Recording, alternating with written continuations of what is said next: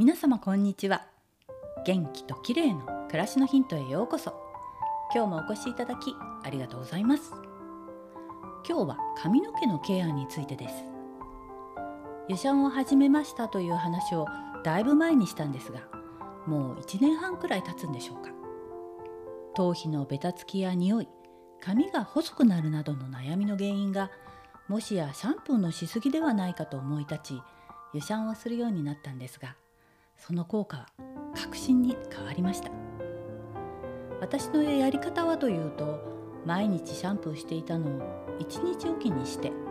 シャンプーをしない日には湯シャンをするようにしたんです。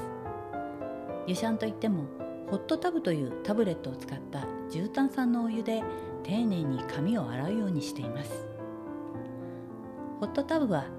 炭酸水素ナトリウムとクエン酸が主成分で中性の重炭酸入浴剤というものです。髪のベタつきや頭皮の嫌な匂いなどがシャンプーを使わなかった日の方が気にならなくなったんです。一つには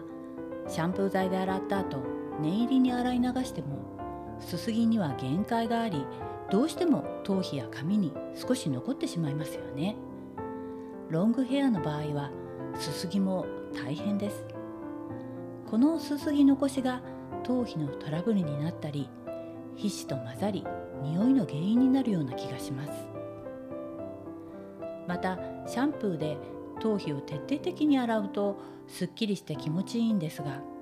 洗いすぎると頭皮は乾燥してそれを補うために皮脂がたくさん出てしまうということが起こるんだそうです。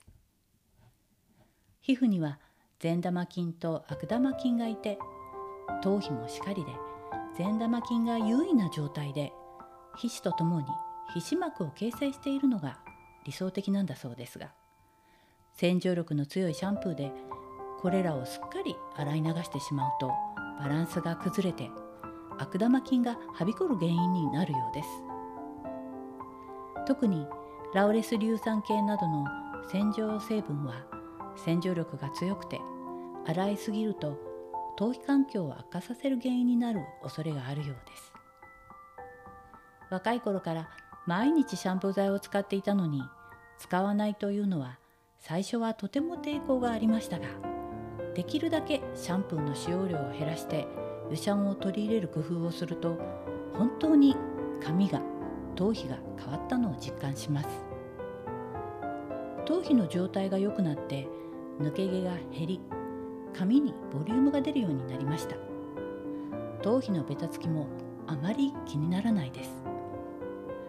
絶対無理だわと言っていた下の娘もリモートワークを良いことに湯シャンを試してみたようで